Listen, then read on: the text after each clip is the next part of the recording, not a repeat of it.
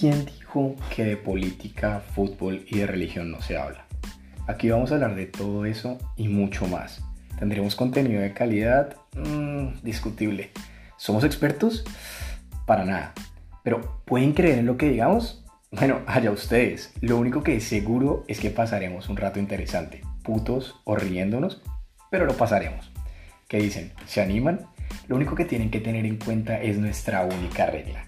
Y es que hablemos de lo que hablemos, hay que cogerla suave.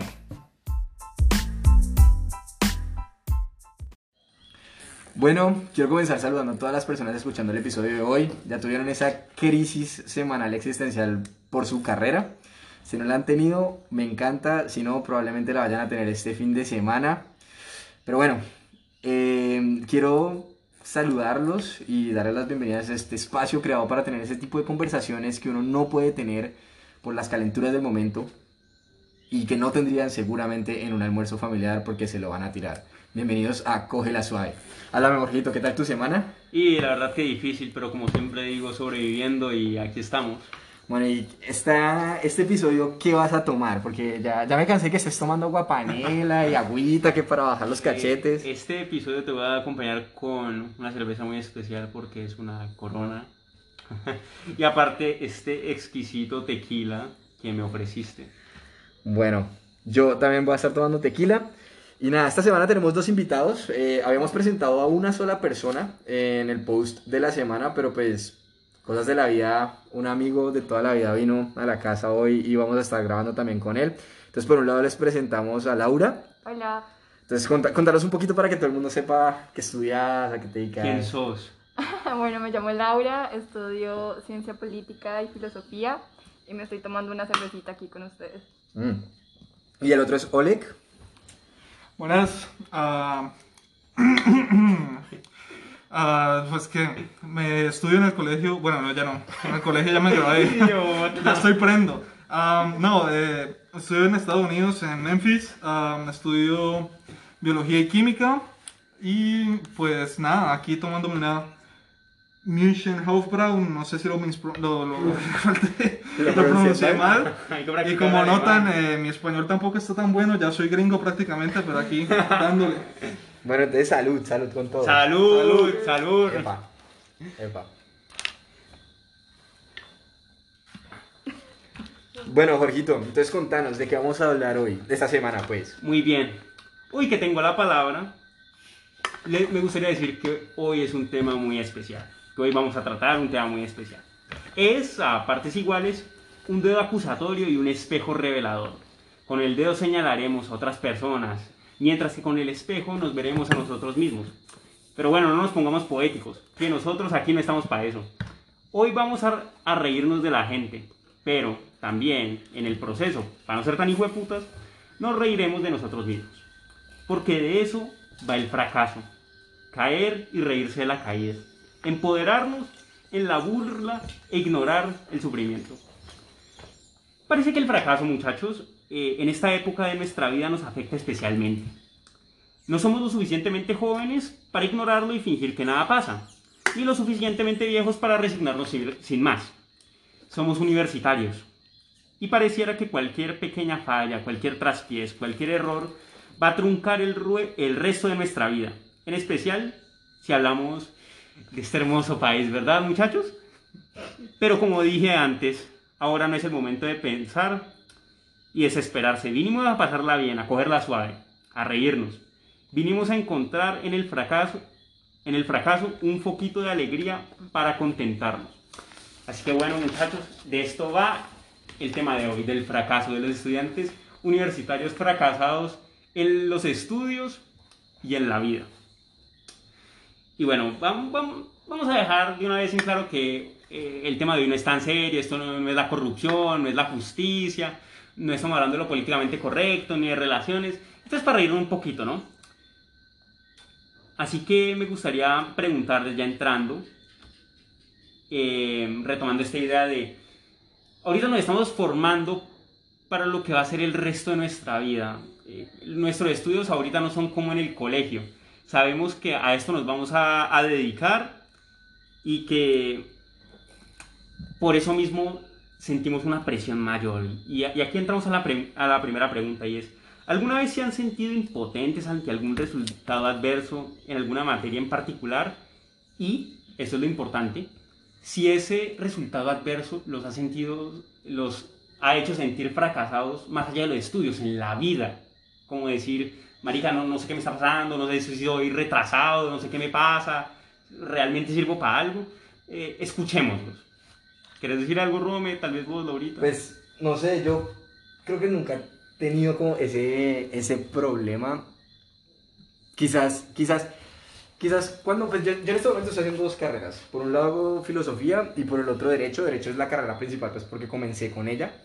Pero siento que ese primer semestre que fue el semestre pasado en el que comencé a estudiar filosofía, me frustraba un toque sentir que si bien yo ya estaba en cuarto semestre de derecho, no estaba y sacaba muy buenas notas, en filosofía no lograba sacar las mismas notas y sentía que era más porque no entendía la forma en la que calificaban en la escuela que por la calidad de los trabajos que podía, que podía entregar.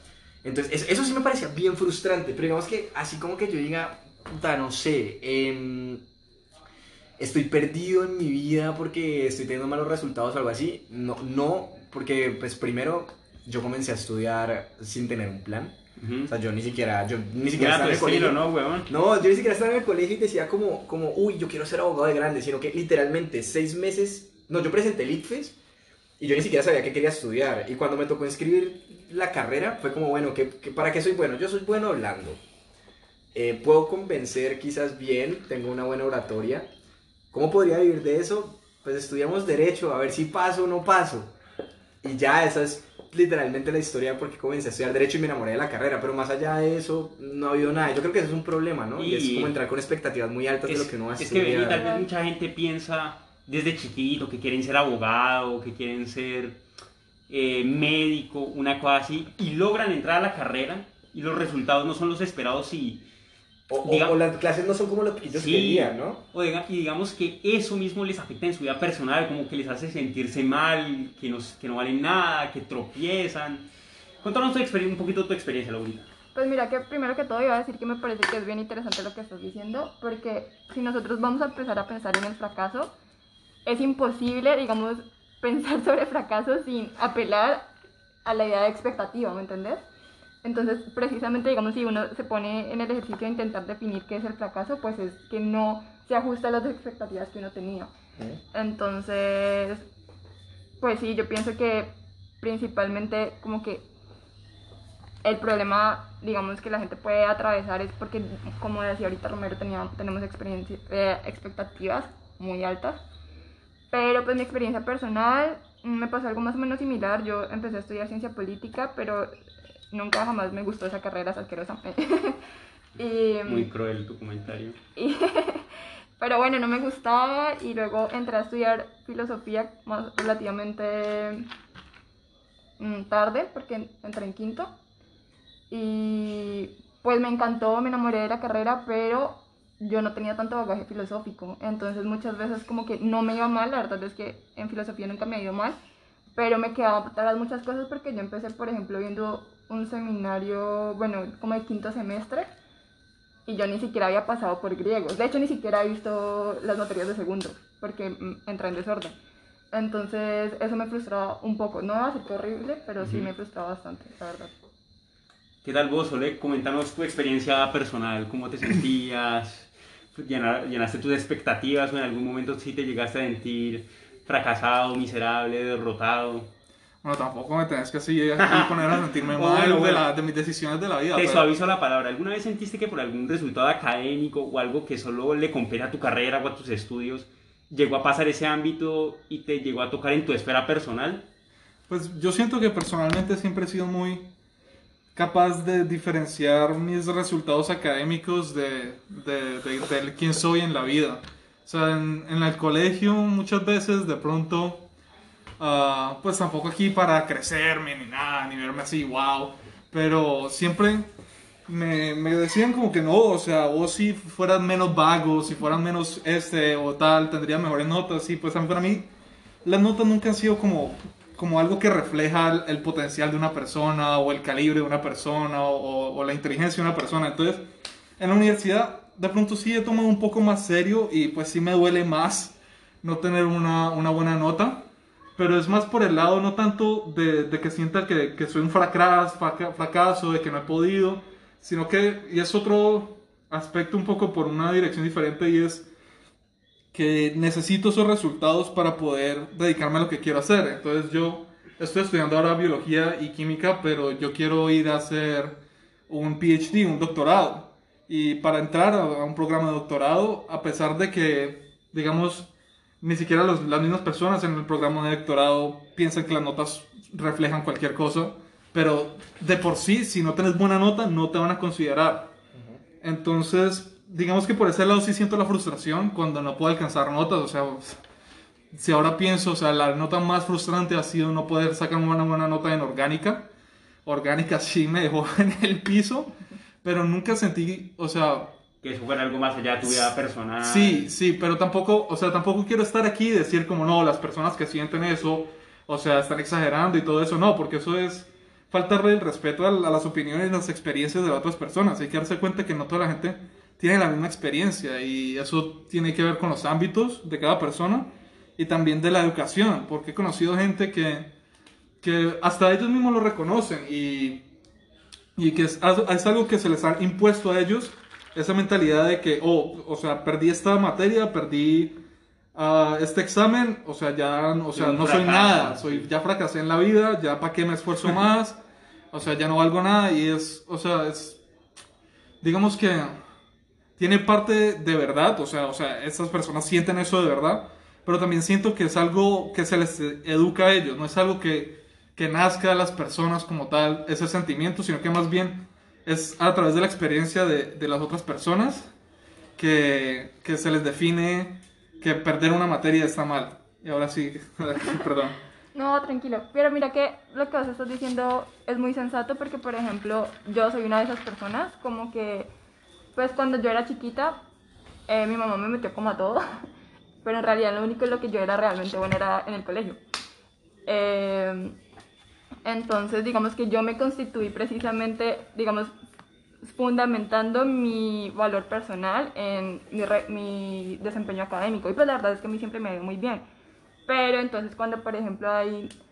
Pues nunca he perdido una materia ni nada de esas cosas, pero sí, pues uno hay veces tiene como bajones, o cuando por lo menos estás como, en mi caso, estudiando algo que no te satisface, entonces entras en una crisis de puta porque, pues para lo único lo que sos buena, pues no te está gustando. Entonces, yo sí creo que eso tiene mucho que ver con, la, digamos, con cada persona, cómo se constituye a sí mismo, y pues también creo que es responsabilidad de uno intentar precisamente ser consciente de que sí, las además, cosas son así. Además hay que tener, en mente que hay mucha gente que, a diferencia de nosotros, pues está, como decirlo, de alguna manera, tienen una beca del Estado o están becadas y, es, y dependen mucho de su rendimiento, porque de otro modo no se podrían eh, costear los estudios, pues, eso es un nivel más de presión. A mí me pasa eso, pues yo, o sea, yo no necesito la beca para estudiar, yo tengo una beca del 100% en mi carrera y pues yo estudio, estudio y digamos que puedo ahorrar dinero para meterlo en el posgrado, pero a mí en el colegio, o sea, Ole que yo en el colegio siempre estábamos muy cercanos como en todas las clases, estábamos en el mismo salón y todo, y muchas veces habían un resto de problemas con nosotros y con los profesores porque nosotros nunca hacíamos nada como en clase, o sea, absolutamente nada y simplemente íbamos sacando notas como por sacarlas. De pronto en 12 y eso que en los últimos en los últimos periodos que ya teníamos que, que, era como, es que si no entregan esto no se gradúan porque se van por ventanilla. Ahí sí dijimos como, no, marica, yo no me quiero graduar por ventanilla. Ahí comenté boca en la monografía. No, y pone, y pone atención, o sea, por ejemplo, Ole, que yo estuvimos entre los tres mejores IFES de nuestra promoción, pero pues nunca fue algo que nos interesara tener ese resultado. Pero yo ahorita en la universidad yo diciendo, listo, también tengo la idea de un posgrado bueno quiero mantener la beca. A mí me ha empezado a estresar un poquito más los resultados. A mí no me interesaba sacar, estar entre los 10 mejores del año ni nada de eso por el estilo. Pero ahorita en la universidad ni siquiera es estar como dentro del cuadro de honor, sino tener unos resultados por encima de 4, que es el requisito que tengo pues, para la beca, y tenerlos tranquilos. Porque no es lo mismo vos estar diciendo como, no, es que este semestre, o sea, tengo un promedio en 4 6, entonces estoy relajado, estoy chill. Ah, lo tengo en 4.05 y si saco una materia en 3.1 de pronto me lo baja y perdí la beca. Entonces eso, eso me empezó a estresar un resto. Y yo no sé si a ustedes les haya pasado que hay veces que digamos, bueno, yo no soy muy bueno en algunas áreas del derecho. Por ejemplo, el derecho privado, no es que no sea bueno, sino que no me, no me ha interesado realmente aprender sobre eso porque yo me veo más, no sé, trabajando en la fiscalía, siendo juez eh, constitucional o quizás penal. Eh, entonces, pues hay ciertas vainas que digo, "Mm, no me llama tanto la atención. Pero hay veces que, que, por ejemplo, uno trata de meterle como a un trabajo porque uno dice, quiero tener una buena nota en este trabajo, este trabajo me apasiona. Y cuando se lo devuelven, no, Mike, no lo sacaste listo, no lo perdiste. Pero sacaste Tres, o no sé en, en Estados Unidos cómo sean las notas. Y a mí me ha pasado, y me he dado cuenta que a veces es cuando, cuando uno realmente dice, yo quiero tener una buena nota en este trabajo, yo quiero meterle a este trabajo, que eso pasa un resto. Yo tuve uno, o sea, uno de los poquitos trabajos que he perdido hasta ahora en la universidad, lo perdí por, por tonto, por tonto realmente. Los tontos. Es que salí. Yo salí a rumbear el día antes de la entrega. No lo había comenzado a hacer. Era un trabajo sobre plagio. Yo al otro día me levanté. En Bogotá hay un, hay un, hay un cóctel que se llama La Guaya. Cuesta 50 mil pesos y es un litro de ron, brandy, tequila, vodka, aguardiente, triple sec. Y no me acuerdo qué otra, otro, otro trago. Creo que es ron oscuro y ron blanco. Ahí hay dos. Y son esos siete. Y yo, ve, yo me tomé eso. No, yo no, o sea, yo no era persona después de eso. Me levanté el otro día con el peor guayabo que he sentido en toda la vida. Y entregué el trabajo, ¿cierto? Era un trabajo en el que yo tenía que investigar casos famosos de plagio, en el que, o sea, literalmente las instrucciones estaban ahí, vos tenías que hacer una reseña diciendo como este fue lo que pasó, estas fueron las, las, como las consecuencias que tuvo la persona que incurrió en plagio, porque está mal plagiar, esa era como toda la, el trabajo en sí. A mí me devuelven el trabajo como dos semanas después y lo saqué como en dos, tres, ¿cierto? Y yo digo, uff, marica, no, ¿qué hice? O sea, marica, ¿qué hice? ¿Qué hice? Un trabajo tan básico como, o sea, simplemente es investigar en internet.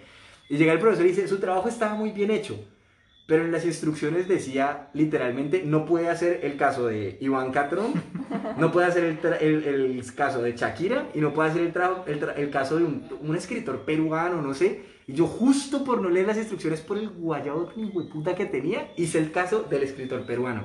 Y automáticamente, dos.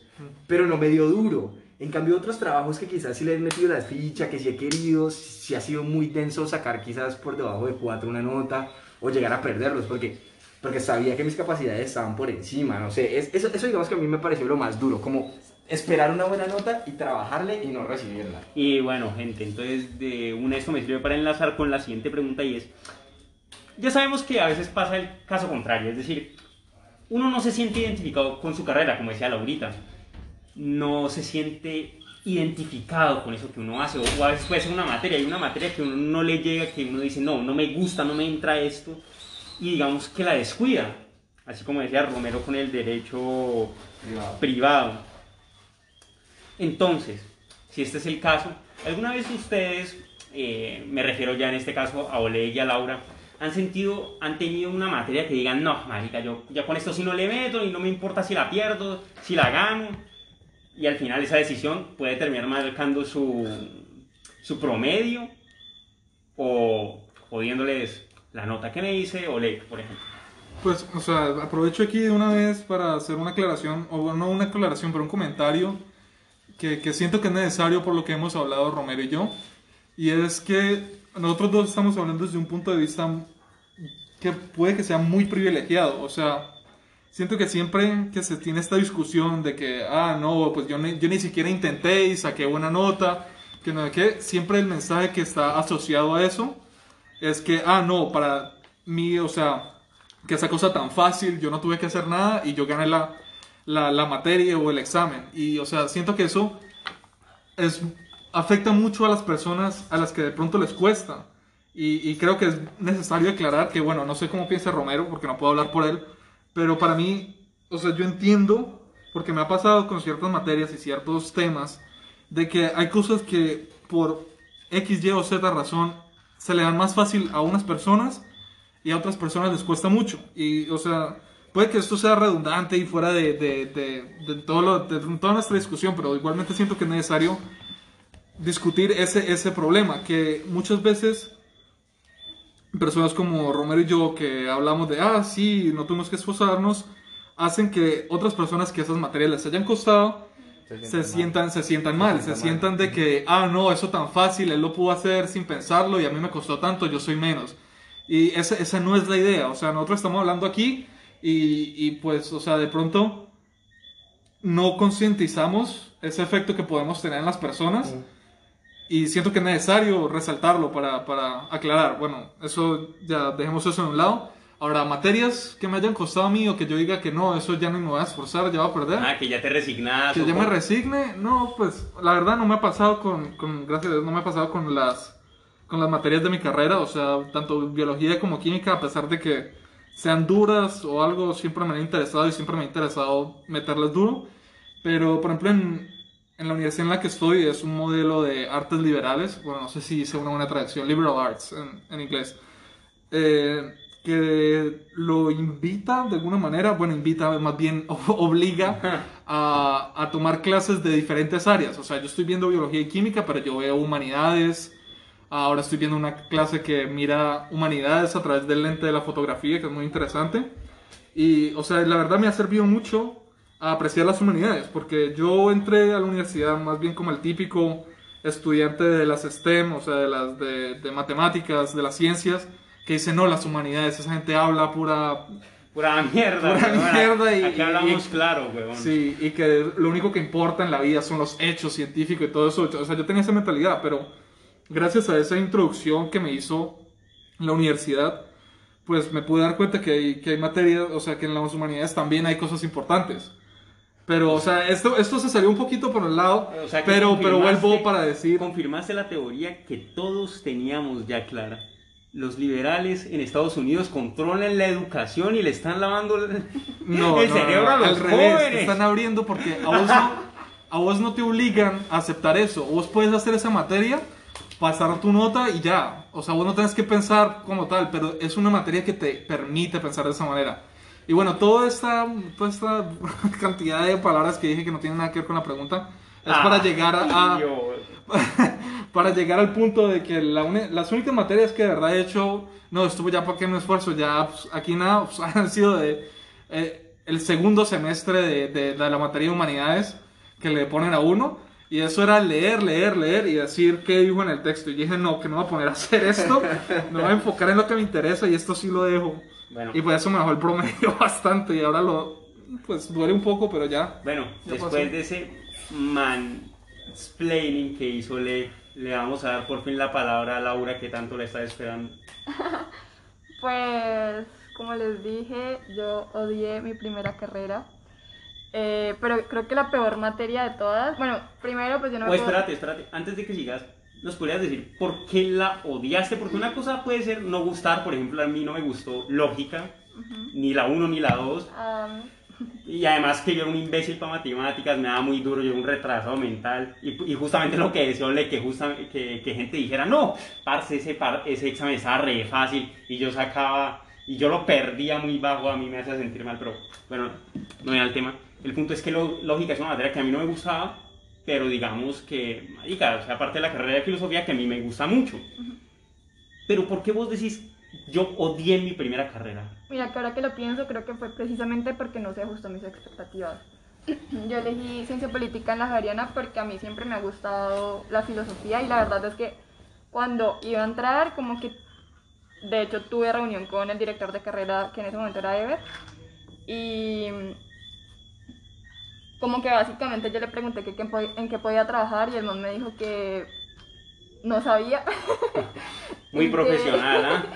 y que Muy realista también. podía ser como profesora y a mí en ese momento no me calaba nada la idea de ser profesora, entonces me metí a algo Tener ahí tus papers, tus publicaciones. me metí a algo que era más o menos parecido a la filosofía entre comillas, que era la ciencia política y porque en ese momento pensaba que uno podía salvar el mundo.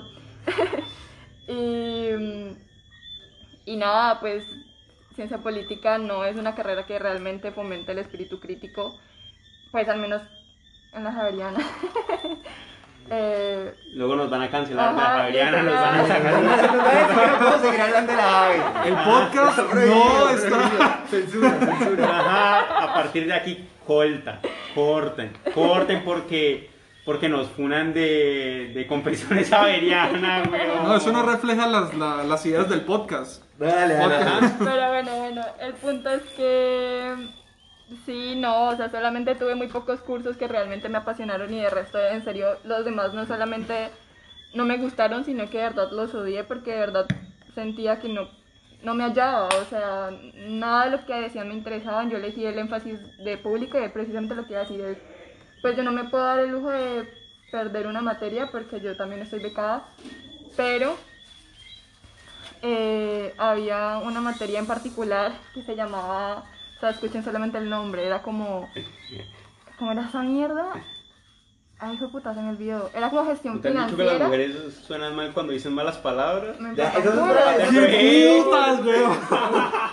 Era irónico, no me vayan a cancelar, gente, por favor. Que la gente que dice el podcast no me vayan a funar. Era irónico, era una bromita. Bueno, bueno, eh, era gestión financiera y una mierda así, era como de cómo se manejan los presupuestos en los municipios. O sea, no hay nada que a mí me interese menos que eso, la verdad, porque Y el No, resto de no. materias eran como de ese tipo. Como pues que... todo el énfasis era de cómo era la administración pública. A mí la admini- administración pública no me parece en absoluto apasionante. Me tocaba ir a la alcaldía a hacer preguntas chimbas y pues la verdad es que eso no es lo mío, a mí no me gusta y pues yo soy una persona que si no me gusta algo me frustro demasiado. Entonces, eh, no, pues además era con un viejito cafreco que todas las... Muy ofensivo, ¿no? No ofendamos a la gente de la tercera. eh, no ofendamos a la gente de la tercera. Marica, además lo echaron porque una vez le dijo a unas compañeras que son negras que se iban a exponer, se, se- porque ellas tenían afro, se... ¿Plancharan el pelo? ¿Se lo alisaran? No lo Denso. No. Mira, mira que-. Bueno, el tema del Pero no, racismo no. es para otro podcast que va a ser de la otra temporada. Pero mira, mira, mira, esto, esto, esto, esto, esto me hace pensar en dos temas que me parecen re importantes. Pero es- no, mano, no nos. No, no, no, pero espera sobre esa intervención. Vos Ya, ya, ya, ya, ya. Espérate, Uno- ah, pero antes de que. No, me trae tu aporte. Uno ¿no? es también, por ejemplo, la, eh, la frustración que pues, me hizo acordar que a mí, a mí me gusta mucho el derecho público. Digamos que para los que no estudian derecho, derecho tiene dos ramas grandísimas, que es público y privado, que constantemente como que se mezclan entre sí, porque la vida pública y la vida privada como que siempre tienen como cierta interacción, pero hay, hay énfasis. Y dentro del derecho público vas a tener, no sé, derecho comercial, derecho ético, pues, marica, me van a matar. En el derecho público vas a tener derecho penal, constitucional, administrativo, eh, ambiental quizás, y en el privado tenés civil, tenés eh, sociedades, tenés comercial y bueno, otros que realmente no me interesan mucho. Y yo siempre he dicho, marica, a mí me encantaría ser administrativista. Y ahorita que estabas hablando, por ejemplo, de administración de los municipios, en administrativo general, que era el primer, es la primera materia que de administrativo seria, seria, uy, a nosotros nos tocaba ver eso. Y era como, si un municipio tiene marica. 50 mil personas Uf. de población, entonces puede invertir tanta plata en su desarrollo, ¿cierto? Y esas cosas de aprendérselas de memoria y a mí me frustraba muchísimo eso. Como decir, puta, yo quiero dedicarme a esto, pero no me apasiona Pero, ni un espérate, poquito. pero una pregunta. espérate, espérate, muy espérate. poquito. Laura, primero Laura y después Romero. La pregunta es para Laura. Para Laura. Cuando estabas en esta materia y. en esta carrera que diga, y, veía- y veías todas estas cosas malucas que no te gustaban, ¿vos alguna vez diste, marica, no, yo me siento fracasado, o sea, estoy lidiando con algo que no me gusta y, y, y en esto me voy a dedicar el resto de mi vida y no, eso yo- este día yo no los aporto? Pues mira que no me sentía fracasada porque, como te digo, Ah, entonces, ¿para no- qué te llame, weón? Eh, porque pues no me iba mal, pero y pues como ya dije, o sea, como que yo era una persona que asociaba su valor personal con su desempeño académico. Pero, y además porque ahí tenía, ya estaba como, creo que ese semestre justamente había metido formalmente filosofía, entonces como que mi resarcimiento era estudiar filosofía. Entonces como que ahí las cosas no eran tan jodidas. Pero sí, obviamente sí me sentía muy duro. O sea, yo pensé muchas veces en tirar la toalla de ciencia política y ni siquiera entiendo por qué la terminé. Ya te resignaste, ya así como a mí me gusta decir, te comiste tu mierda, ya que fue Sí. puta. Y vos, Romero, vos te, te, te llegaste a sentir, marica, no, es que yo en tu caso creo que no, porque vos muy agrandado, pero... O sea, no, no, no me sentí, nunca me, O- sen- no me he sentido fracasado bueno, todavía espérate. una vez. Si crees que haya gente en tu carrera que por esto, o que no estudia Derecho por gusto, que se sienta No, fracasada, Pues no, no sé si fracasada, pero sí O bueno, frustrada, no se siente realizada en la vida. espérate, Espérate, espérate, O sea, yo sí he conocido mucha gente y eso es algo que me hace pensar mucho en, en, en como lo cómodo y, y lo fácil que ha sido para mí muchas vainas. Es que hay gente a la que vos decís en esta época uno ya estudia lo que quiere y si yo quiero estudiar ciencia política voy a estudiar ciencia política, si quiero estudiar filosofía me puedo ir a estudiar fi- filosofía, lo que sea. Pero yo conocí mucha gente, bueno, no mucha gente, pues algunas personas que la familia les obligaba a estudiar derecho porque la familia tenía una empresa y entonces necesitaban que la siguiente generación tuviera un abogado para que no tuvieran que contratar a alguien por fuera y no lo tuvieran que tercerizar, sino que el negocio se quedara dentro de la empresa. Y esas personas han tenido muchas crisis a lo largo de la carrera. ¿Te parece que esa gente es infeliz? Me lo O han dicho, gente- o sea, no me parece, no me parece. Me han dicho, porque si yo no podría decir si son infelices o no. Me han dicho que han aprendido a querer la carrera, pero que se preguntan muchas veces como, ¿qué hubiese podido haber hecho yo? ¿Qué estaría haciendo yo si no me hubiesen obligado a entrar a esta, a derecho?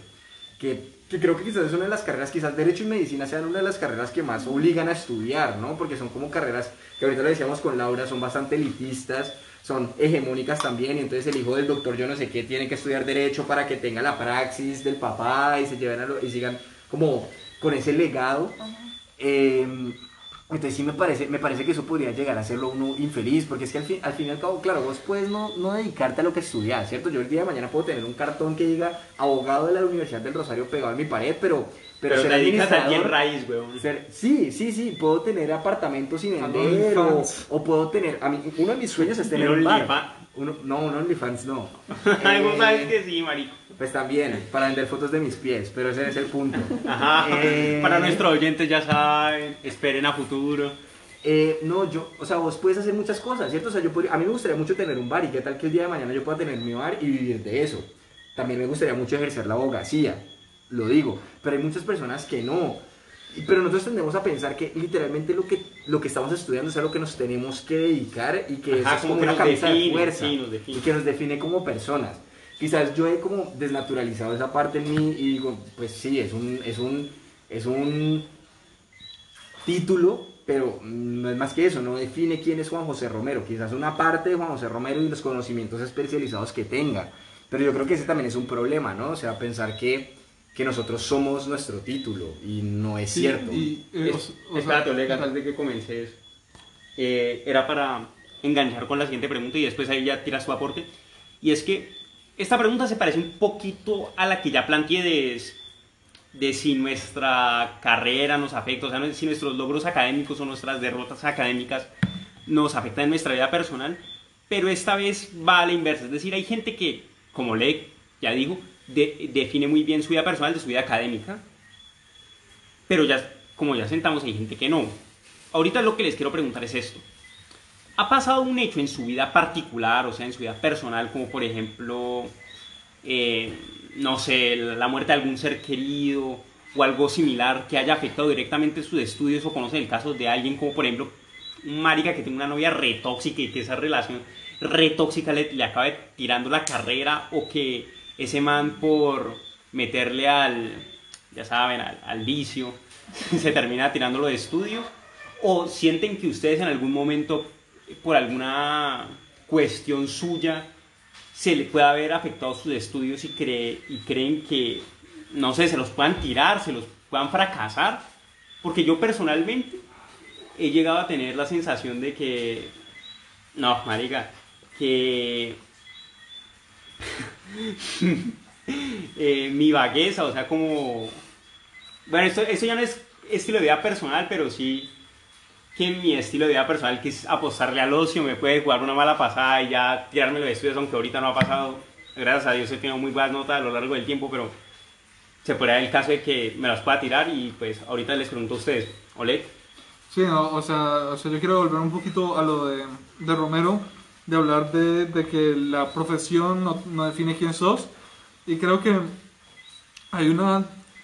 o porque sea, es, eh, hay un, una- el estereotipo de que los Sí, abogados no. son de tal forma o los artistas son de esta otra. Sí, Pero o sea, de- de- ese también, pero yo digo más bien por el lado de, de, de qué enfoque le estamos dando a la educación. Porque la educación se está viendo como un simplemente un medio por el cual uno asegurarse una vida buena. O sea, hay mucha gente que va a medicina o, o a Y además, derecho. ¿qué entendemos como vida buena también? uno? Sí, o sea, sí, pero pues, o sea, eso Sí, ya lo sí, discutiré sí. en otro momento. pero, o sea, se están viendo las carreras simplemente como un medio para lograr un buen saldo, o sea, un buen salario. Y, o sea, creo que hay que ver la diferenciación ahí y ver la problemática, porque, o sea, la, educación bien puede ser nada más una forma de, educarse, de, perseguir, o sea, es que estoy tratando, pienso en inglés en pursue, y perseguirnos, en- sí, perseguir, o sea, perseguir esa, un, una, un Ambición. interés, o sea, tratar de desarrollar un interés que una persona tenga. Entonces, por ejemplo, alguien puede interesarle la política o la filosofía o la biología, pero no necesariamente educarse en eso significa que su carrera tenga que ser en la biología. Puede que, o sea, persiga ese, ese sueño de aprender más sobre la biología o, o sobre la física, pero dedicarse a una, a una cosa completamente diferente. Puede desarrollar una- unas habilidades técnicas y, y, no sé, o sea, hacer, o manejar una empresa de construcción o invertir o cosas así, y que la educación sea más bien algo como un interés personal. Entonces creo que ahí viene el problema de que muchos ven la educación como una manera de, de volverse rico, por ponerlo en términos muy simples. Sí, pero ya regresando a la pregunta dura, Sí, sí, la pregunta que sí era, weón. Que igualmente tu aporte me gustó muchísimo porque yo alguna vez también llegué a tener una crisis relacionada, relacionada a ese tema. Es, ¿alguna vez vos has sentido que algo de tu vida personal pueda perjudicar tus estudios? Por ejemplo, no sé, un estilo de vida, una relación tóxica, eh, una confrontación con tus, con tus cuchos. Pues sí, obviamente todo eso afecta, o sea, el estado de ánimo, o sea, afecta todo en tu vida. Entonces, si hay algo que te tiene, que te, que te roba tu atención, por así decirlo. Entonces, si vos estás sentado ahí, digamos, también. estudiando y estás pensando en una persona o estás pensando en, ah, no, necesito ir a, o sea, necesito ir a, a to- a tomar con mis amigos, cuadrar cómo voy a tomar, o de pronto un hobby que te está tomando todo tu tiempo, o sea, obviamente puede llegar a afectar tu, tu desempeño académico, pero es- entonces también entra la pregunta de cuáles son tus prioridades. Porque si, por ejemplo, o sea, se murió un familiar o, o tenés planeado un viaje con tus amigos que no los ves hace rato y todo eso, siempre es balancear esas, esas prioridades que tenés en tu vida. Entonces, sí, yo tengo una pregunta, yo tengo una pregunta sobre, sobre balancear. ¿Ustedes nunca han dejado de ir a clases por encontrarse con alguien y no sé, o te, pues, No sea así. o- No sea o- así. No sea así, huevón. No. Así, pero es- no tiene nada de decir. O sea, digamos, vos decís como, voy a estar en clase, ¿no? Así, digamos, voy, voy- voy a poner un ejemplo, no es que me haya pasado, ¿no? ¿No? Yo estoy Claro en teoría sí. del derecho, un miércoles ahí. Sí, un- Ajá, sí. Miércoles sí, sí, 17 de noviembre de 2019. Y me escriben, y me escriben, y me escriben, ve, llegame que estoy sola en el apartamento. Y ustedes dicen, listo, yo tengo unas prioridades, ¿no? Tengo, una, tengo que mantener mis notas. Bueno, está. Depende de la que te lo haya dicho. O de él. No, Igualmente pero no nunca lo han hecho, ¿Nunca lo, has, nunca lo has hecho, o sea, nunca te han dicho como, no, pues salite de clase y vamos y, y no sé, pues. No, pero es que estás empezando la asunción de que a uno le escriben eso. O sea, no todos No, somos pues- tan privilegiados como tu persona de que nos escriben. No, a mí me han cosas. escrito, no, no, no, yo solamente estudio, ¿no? yo voy a la universidad solo a estudiar. Sí, nunca, sí, pero sí. nunca, o sea, digamos que estar en esa situación, a mí nunca me ha pasado, ¿no? Yo, lastimosamente, nunca he estado en esa persona que Ah, esa sí, persona está mierda. escuchando aquí y dice, ah, este man está Espérate, mentiroso. A mí me ha pasado tal vez la situación de que estoy simpiando a una hembrita. Bueno. Ah, pues. te la Ah, sí, cogí. sí, sí, sí. Y le digo, ve, ¿vos crees que te recoja? Salimos, somos algo. ¿Vos manejas?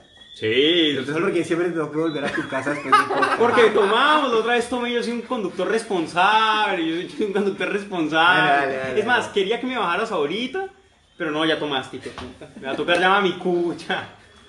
Dale, pues, habla. Se, se podría dar el caso, ¿no?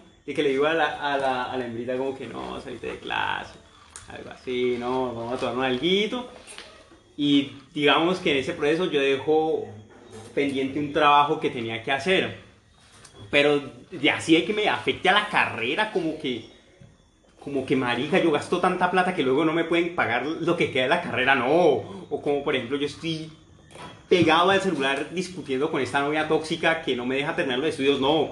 O por, y tampoco se da el caso de que estoy pensando en cómo voy a, a mantener esta, a este pelado porque preñé esta hembrita y tengo que dejar los estudios, no, tampoco ha pasado. Por ahora. Por ahora. Ay, no. Pero no, no ha pasado, pero... Pero, o sea, puede que sea algo esporádico de que esté sintiendo una No hembrita. me gusta. Que igual no pasa porque tengo novia. pero... Pero nunca ha sido así de que me afecten los estudios. ¿Qué tal vos, Laurita? ¿Hay alguna... ¿Ha habido, no sé, algo así como que vos digas, ve esto que está pasando en mi vida personal, me, me, me afecta los estudios, me lo voy a tirar? La verdad, no. Ah, bueno, ya. Ah, bueno, gracias. Todo bien.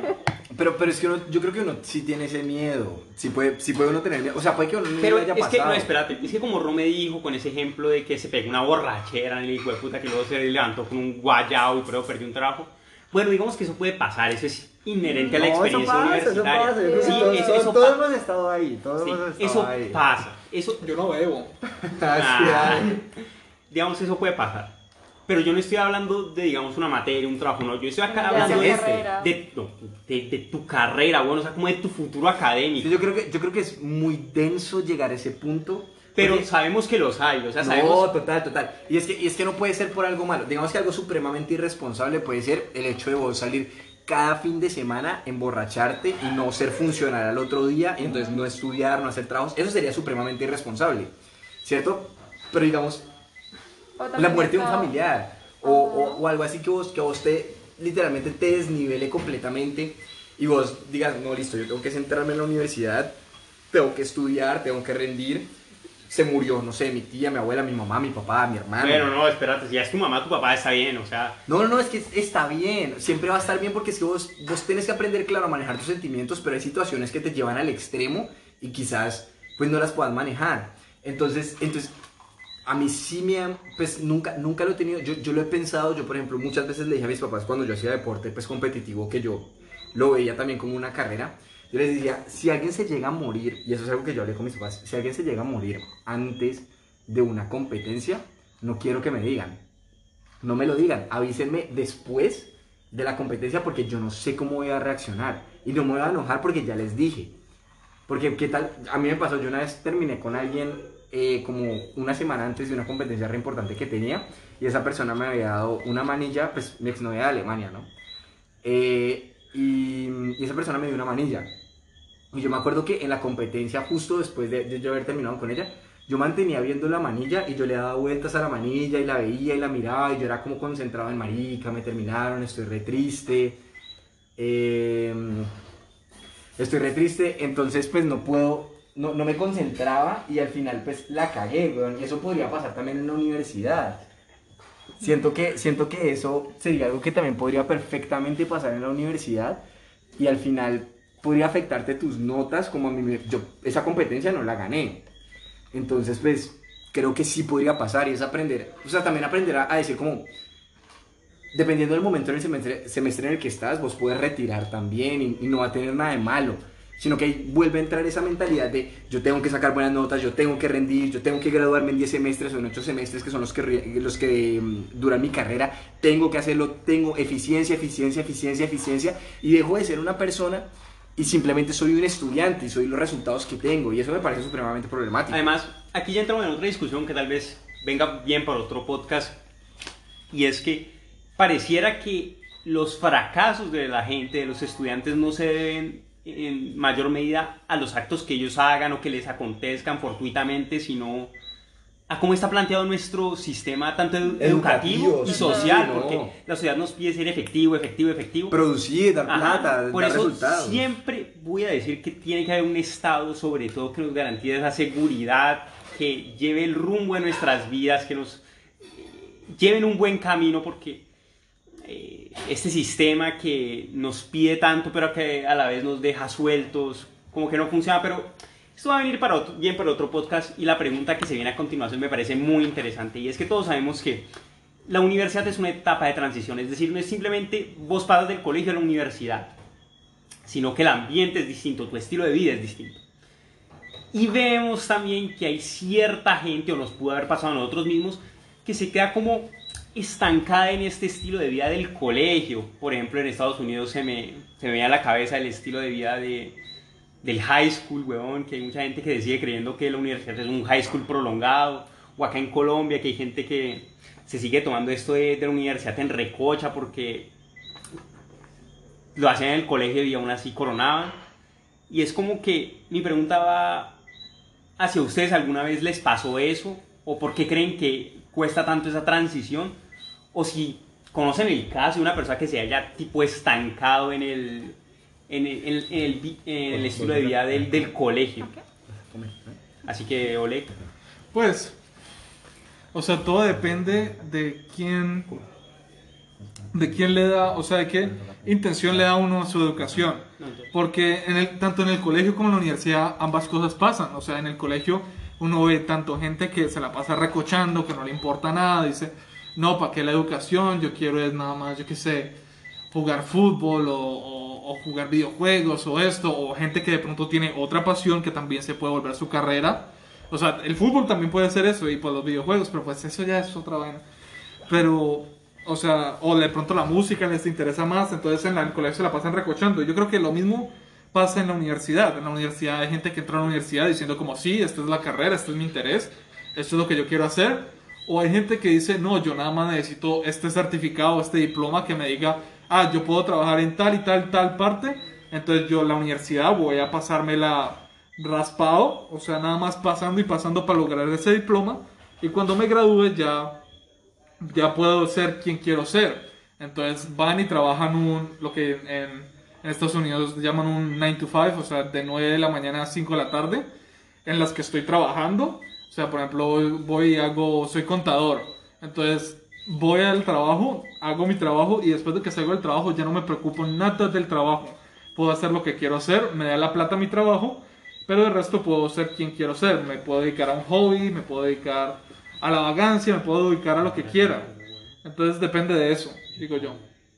¿Qué crees vos?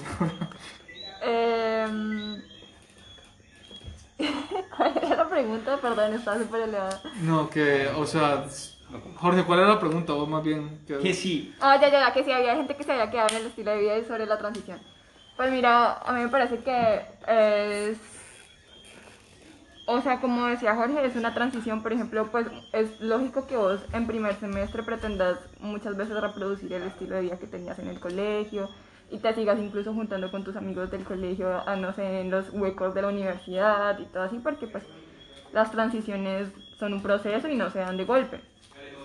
Eh, pero pues sí creo que hay veces como que hay gente que se queda en el estilo de vida que tenía en el colegio y no precisamente digamos en el sentido de de no sé, como que por ejemplo en el colegio te gustaba mucho tocar la guitarra y entonces sigues tocando la guitarra pues porque eso es normal, va, si es algo que te apasiona va a seguir pasando. Sino como de que pues en el colegio bien que más es una persona que no tiene que asumir realmente responsabilidades. Eh, entonces, en ese sentido, eh, pues, como que ya creo que en la universidad sí es momento de que precisamente vos tengas más autonomía, o sea, tienes que cumplir con un horario y nadie va a estar detrás tuyo como en el colegio que vos o entrabas a clase o entrabas a clase. Entonces sí creo que pues hay gente que definitivamente no asume esa responsabilidad pero no es cuestión como de que impacte solamente en el desempeño académico, sino hasta qué punto pues realmente va a perturbar tu vida, pues porque bien que mal, marica, si lo odiemos, nos toca a todos volvernos adultos. Yo siento, yo siento que también hay algo redenso y es, por ejemplo, digamos, no, no, esa gente que no cambia del colegio a la universidad, sino quizás las personas que en el colegio, pues yo voy a hablar de, de- del caso particular porque, pues, bueno, Eolec de pronto también lo ha vivido, pero ustedes dos son de Cali y siguieron estudiando en Cali, ¿cierto? Digamos que el vivir, el quedarse uno en su casa es muy distinto a uno irse a vivir solo a otra ciudad completamente. Y yo, por ejemplo, conocí mucha gente que los tenían muy regulados en su casa, supremamente regulados en su casa y no salían y todo el tiempo era estudiar y eran los mejores. Ay, se fue. y, apenas, y apenas los sueltan, le sueltan la correa, es como el perro que sale a Sí, correr en el parque y ya no vuelve y se perdió. Eso también es redenso. Parce. Y en la misma Es- universidad, o sea, si vos vivas en tu misma casa, pues vos salís de tu casa y vas a la universidad y vos le puedes inventar cualquier excusa. a Eh, también, también pasa. Ya no sabe que salís ¿Dónde estás? hora, ¿Dónde estás? Exacto. Si, si no les decís cuál es tu horario o de- un hueco de tres horas, en esas tres horas, quién sabe, te puedes ir a un bar a beber a las 10 de la mañana, volverte mierda y entrar borracho a la clase de dos. Uy, que también O estaría sea- bueno ver cuál- quiénes de nosotros han entrado borracho a clases. Que yo lo hice una vez, pero no en la universidad, sino en el colegio, weón. Pero, en 12. en... en- Nuestro primer día. Sí. No, pero o sea, es que digo, yo nunca he entrado borracho en una clase. Nunca, nunca, nunca he entrado borracho en una Pero clase. con Pero- no, no, no, una vez prendo, porque teníamos la fiesta de la facultad un jueves, las fiestas de la facultad normalmente son los jueves porque las discotecas las alquilan los jueves, Ajá. porque los viernes pues les entran más plata, obviamente. Entonces la fiesta, nos quedamos hasta las 3 de la mañana, fuimos a dormir y teníamos clase de 7. Uy, no, como a mierda. Y nos no. levantamos y nos fuimos a clase. No, ni güey. loco, güey. No, eso fue una no, locura. O sea, llegué reprendo la clase y después de eso, o sea, literalmente me dio guayabo en la clase. O sea, hice la transición de estar prendo a estar sobrio en Levantarse clase. prende lo peor. No, o sea, es que, o sea, o sea, es que también es maluco, weón. increíble. Que, que esto yo lo quería tratar en el podcast de cómo beber bien en una fiesta, pero no me dejaron porque ustedes, de putas, no votaron por él. Pero bueno, qué pena oyentes.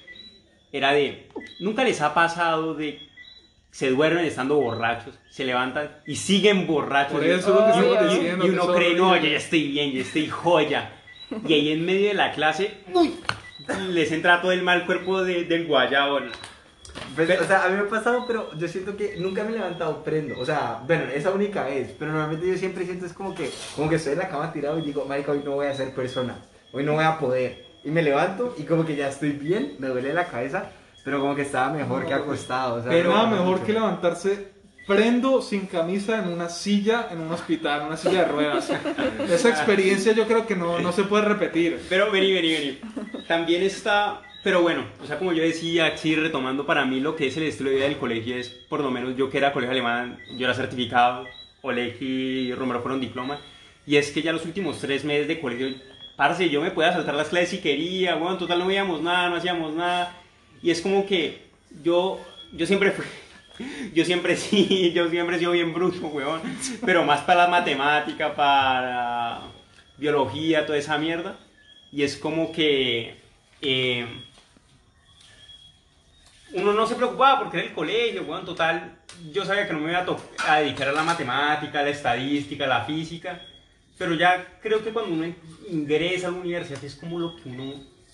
es- no es lo que uno va a hacer, porque eso ya lo dejamos sentado, sino que es su pasión, o por lo menos debería ser su pasión. Sí, eso es lo que, te- lo que estábamos hablando antes, que no siempre Ajá. ocurre esa realidad donde los intereses y las pasiones de, de una persona Ajá, coinciden. coinciden con la carrera que están escuchando y por un- muchas razones. O sea, la que me mencionamos fue de... Que te- de que te obligan a sí, estudiarla. Que es generacional, entonces hijos de, de médicos normalmente son médicos porque los papás los obligan o porque los hijos como tal sienten una responsabilidad. O sea, no, el papá, los papás no tienen que decirle como ve, vos tenés que ser médico, sino que es Ellos algo que ellos sienten que- y, o sea, han, o sea, han estado en ese ambiente toda su vida y dicen, pues, ¿para dónde pego? Para medicina o para derecho. Y es lo que más, pues sí, porque es lo que conocen, o sea, vos viendo a tu papá toda la vida tratar pacientes y llegar a la casa a hablar de pacientes y eso, pues probablemente te sientas cómodo.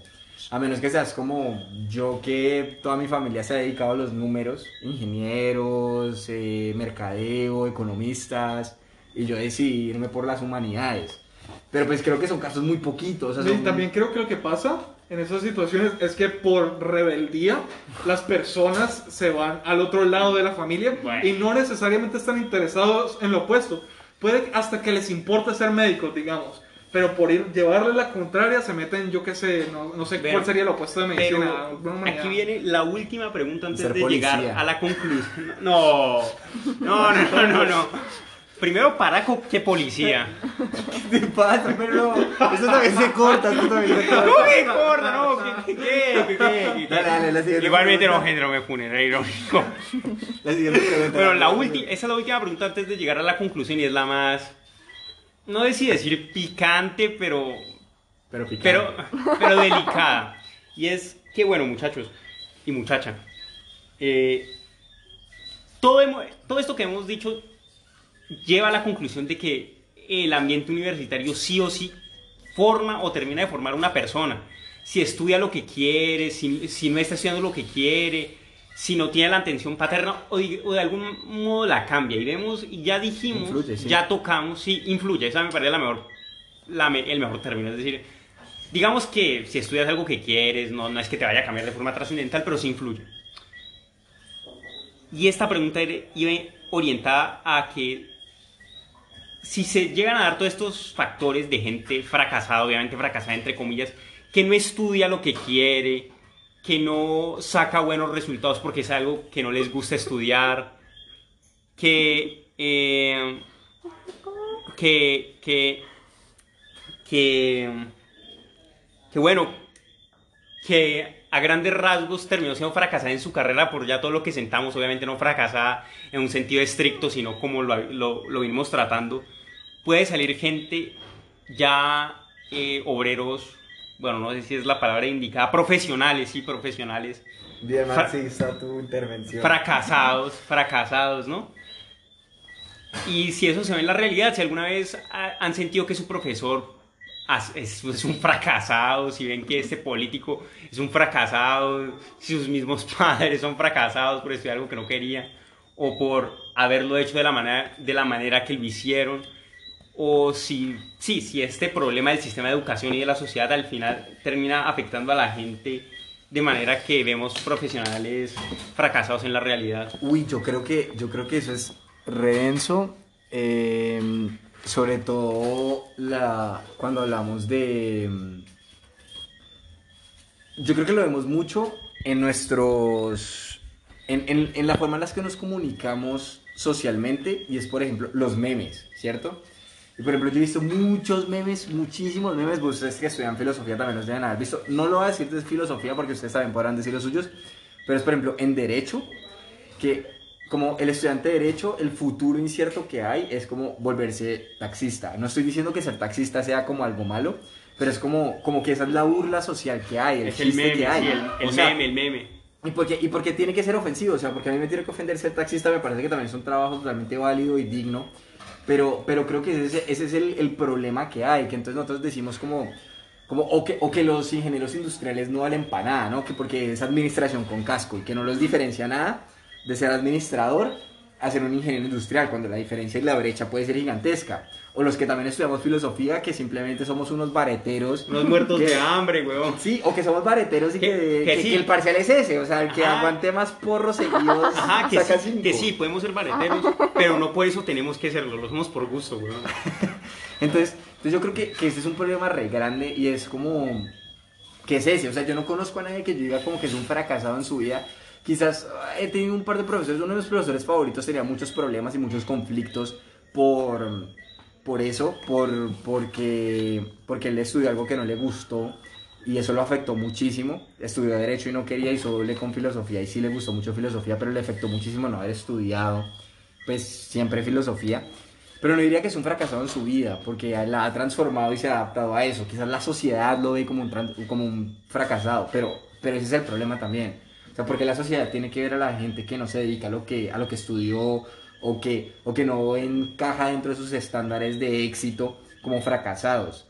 Quizás, quizás, no sé, podemos tomar el ejemplo de Diógenes. ¿Cierto? O sea, sé que de pronto me pongo aquí muy, muy técnico, ¿no? Ajá, pero quizás, quizás para él, quizás para él, eso no era el fracaso, quizás fracasados eran, eran personas que manejaban la polis y que tenían mucho dinero y que dependían de su trabajo, y no, él era feliz masturbándose en las plazas y defecando en las esquinas de la no ciudad. No tan lejos. O sea, o sea, a mí me parece que eso es distinto. Entonces creo que esa, esa, idea de éxito sí es totalmente distinta a la que podría haber y quizás ese sea un problema. Pero pues no sé, o sea, no sé ustedes qué opinen también sobre eso. Sí, yo estoy de acuerdo con vos. O sea, primero como que Jorge preguntó que si yo conocía a alguien y me acordé de una, de una profesora del colegio que era, de hecho era súper buena. Pero ella todas las clases nos decía que ella no quería ser profesora y que nos, bueno, prácticamente nos decía como que nos odiaba y era así súper súper Pero era amor ¿Era amor odio o era odio odio? Era amor odio, la hija era súper tierna y la verdad es que era muy buena profesora. Pero sí, o sea, yo de todas formas estoy de acuerdo con Romero en dos sentidos. El primero es que yo pienso que a pesar de que uno no esté conforme con lo que haya estudiado, tiene la posibilidad de transformar eh, su vida. O sea, no necesariamente tú te tienes que dedicar a lo que estudiaste si decides no hacerlo. Y tampoco pues voy a decir como que voy a salir con el discurso millennial de no, o sea, tú puedes ser tu propio jefe y la vida que tú sueñas. Estafa piramidal. Forex, Forex. Forex, espérate, espérate. Gente, gente, sí, no se metan a Cuber, a mí ya me lo ofreció decir estafa piramidal. Bueno, no, bueno, bueno, no se metan. Bueno, entonces como que en realidad sí, o sea, definitivamente hay muchas, muchos obstáculos estructurales para que vos realmente puedas, digamos, ser plenamente lo que vos querés ser, pues porque, no sé, a vos te puede gustar mucho pintar maricaditas, pero pues también tenés que pagar eh, facturas y no necesariamente va como que va a ser tan fácil que vos tengas éxito haciendo lo que te gusta, entonces tal vez también te toque hacer sacrificios. Y eso me lleva a la otra cosa con la que estoy de acuerdo y es que pues también no necesariamente el hecho de que por ejemplo vos hayas querido, no sé, hayas empezado a estudiar abogado y te hayas dado cuenta Derecho. que... Derecho. Uno no estudia abogado, uno se vuelve abogado, pero tranquilo. Uno podría estudiar la abogacía. Ups, sí, bueno.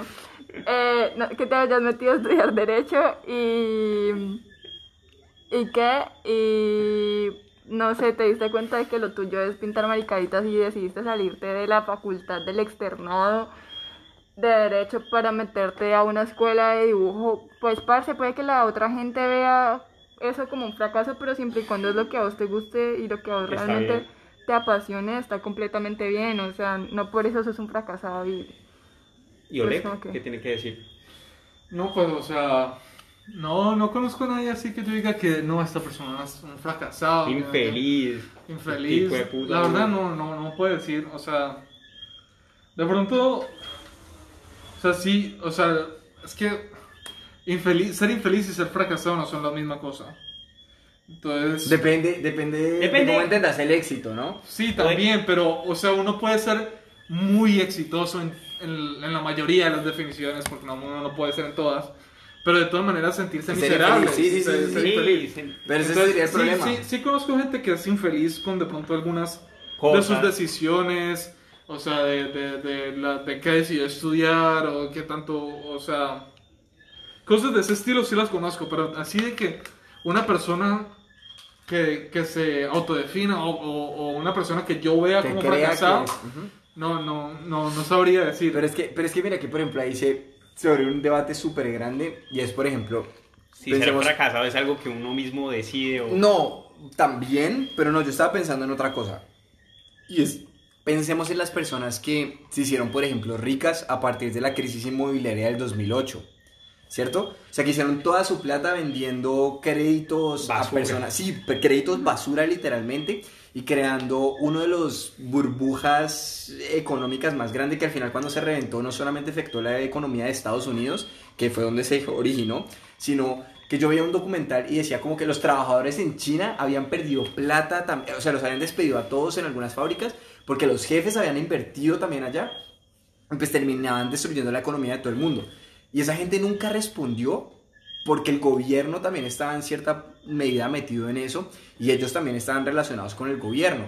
Entonces yo no sé si nosotros podemos decir, esas personas fueron realmente o sea, dentro, dentro de la idea que nosotros tenemos como sociedad o, la categoría que nosotros formamos de esta, estos son los requisitos del éxito, podríamos meter a esas personas como exitosas, porque los millones de dólares que hicieron, los hicieron a costa de robar a, otras, a, otra, a otros sujetos. Es que y los otros sujetos son... Es que viene al podcast anterior de que era de corrupción y retomando el podcast, sí, durísimo, durísimo, eran exitosos unos capos, unos capos, unos visionarios. Me, parece, me parece conflictivo, o sea, realmente tener plata los hace exitosos. Pero lo que vos estás diciendo sí tiene un punto y es precisamente que el fracaso, o, digamos, la percepción de fracaso o éxito tiene una dimensión tanto subjetiva como intersubjetiva y ambas son igualmente importantes. Entonces puede que a usted parezca, digamos, no sé, una maravilla haber hecho mucha plata porque exportabas cocaína. También estaba pensando, estaba pensando. Y entonces tengas tus cinco mansiones y bueno, tengas todo el mundo a tus pies, pero tarde o temprano el castillo de naipes se te cae y vas a sufrir el reproche social, ¿me entendés? Entonces, pues es complejo. No, me parece, me parece algo muy denso porque yo creo que que quizás las ideas de éxito puedan ser bien nocivas socialmente hablando. Pero, ya, no, ya no simplemente como en vos como persona y tu estabilidad emocional, pero sino en, lo que antes perseguimos. de que continúe Romero, ya aquí esta ya es la conclusión y ya hablamos de la idea de éxito y me gustaría que ya para concluir cada quien diera su idea de fracaso, o sea, qué deberíamos considerar fracaso y que si ¿ustedes consideran que alguna vez esta etapa universitaria puede dejar heridas tan profundas o si eso es más bien superfluo, es decir, más bien baladí? Y comenzando yo, que soy el que tengo la palabra, digo que para mí sí la definición de fracaso es ser infeliz. Ahí entraría yo un poquito en conflicto con Oleg, pero sí, para mí ser fracasado es no llegar a completar tu proyecto de vida, no llegar a ser feliz a largo plazo, sentir que fracasaste como ser humano, entendiendo como fin del ser humano, ahí en una visión aristotélica, llegar a la felicidad, ese bien mayor, ese bien supremo. Y yo creo que estas la universidad sí nos termina definiendo y no debería ser así. Creo que como sentamos en la discusión esto quedó muy claro.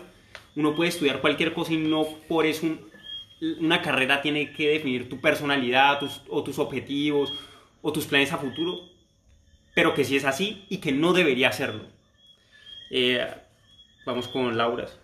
Yo pienso que la vida es algo profundamente fluctuante y en esa medida no hay un, digamos, un estadio último en el sentido de que vos puedes estar, digamos, eh, asumiendo una especie de fracaso ahora y eso no significa necesariamente que mañana no vayas a tener éxito y que después de tener éxito no vayas a volver a tener un fracaso.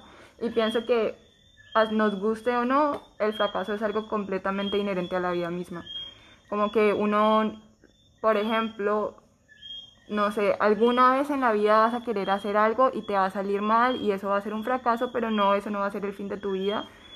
Eh, si vos, digamos, asumís la responsabilidad precisamente de asumirlo y de no estancarte ahí, yo pienso que ahí es, digamos, el momento en el que uno tiene que asumir precisamente la responsabilidad, pero no pienso que el hecho de que uno fracase una vez significa que vaya a fracasar el resto de su vida y que un fracaso vaya a definir el rumbo de tu vida. No estoy de acuerdo con eso. Para mí la definición de fracaso quizás va muy de la mano con, la de Jorge y es no es, dejarse influenciar por, las opiniones del, del, resto de personas, es no vivir su vida o no vivir tu vida como, como uno quiere vivirla, sino vivirla como el resto quieren que uno la viva. Cuando uno renuncia a eso, quizás esté fracasando y ahí podría meterle algo a lo que acaba de decir Laura y es yo puedo entender que quizás la sociedad siempre me vaya a criticar y siempre lo vayan a hacer, pero ya ahí la fuerza de mi carácter me dirá si, si soy capaz de salir de ese ciclo y de ese círculo vicioso supremamente tóxico eh, que se ha formado y decir, no me importa, yo quiero dedicarme a algo distinto. O y algo distinto no tiene que ser ser cineasta o que, que, son las carreras que uno dice como, uy, esta persona de qué va a vivir, o ser animador o no, sino que si, siempre mi familia pensó que yo iba a ser ingeniero y a mí me dio por ser politólogo, yo también ahí que quiero ser politólogo o quiero ser músico o quiero ser eh, abogado y no me importa y eso es lo que sé que me va a gustar y esa es mi pasión. Creo que encontrarse a uno mismo es quizás el éxito. ¿Cómo?